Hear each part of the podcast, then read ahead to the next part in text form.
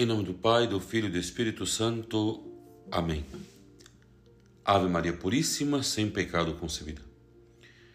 Eu sou o Padre Marcelo da Silva e hoje, dia 7 de março, iremos festejar a memória de santas Perpétua e Felicidade. Hoje, o contraste dos fatos atinge as nossas consciências. Perpétua e Felicidade são duas mulheres do século II, muito jovens e mães recentes que se entregaram ao martírio no ano 203. E eis aqui as maravilhas do cristianismo. Por amor a Cristo morreram como irmãs. Apesar de, desde o ponto da vista social, felicidade ser escrava de perpétua, as duas juntas, amparando-se uma a outra, sofreram o mesmo e da mesma maneira. Perante o Senhor não há distinção entre judeu e grego. Todos somos de Cristo e Cristo é de Deus. Podemos confrontar Primeira carta de São Paulo aos Coríntios, capítulo 3, versículo 22 e 23. Outro contraste que nos toca aqui, os irmãos cristãos tiveram para com felicidade perpétua um trato delicado, solícito, poderíamos dizer amoroso, quase de veneração, durante as suas últimas horas. Enquanto que as autoridades e os públicos pagãos se comportaram de maneira mais rude e grotesca, surpreende a medida da desumanidade a que o ser humano pode chegar quando afastado do Criador, desfruta da destruição selvagem do corpo do Marte, longe dos logos, amor e razão eternos. O homem atinge níveis de irracionalidade desconhecidos até entre os próprios selvagens e racionais. Eis aqui, pois, o drama da consciência afastada. E afastada de quê, poderíamos dizer? Afastada da revelação de Deus, como diz o Papa Francisco. Jesus Cristo não deseja guerra, mas ele próprio havia de ser.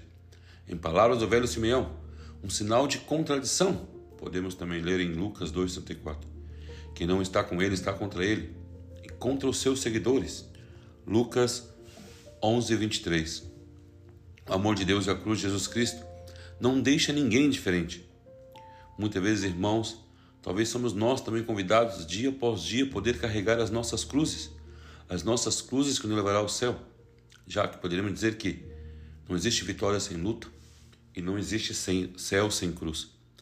As cruzes que cada um de nós carrega todos os dias é justamente para chegar à nossa salvação. Mas talvez eu nos pergunto: estamos dispostos a carregar a cruz por amor a Cristo? E quando carregamos, a carregamos com amor, sem murmurar, sem reclamar?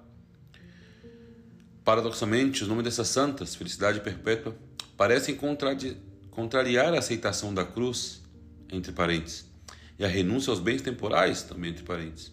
Sim, elas entregaram-se à cruz do Senhor, renunciando a um futuro temporal, tendo em vista a felicidade perpétua, a única que na verdade conta. Tornam-se realidade as palavras do Evangelho de hoje. Aquele que perder a vida por minha causa, reencontra-la. Mateus 10, 39.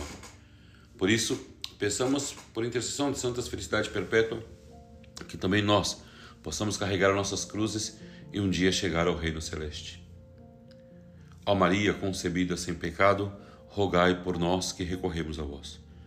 E vos abençoe o Deus Todo-Poderoso, Pai, Filho e Espírito Santo. Amém.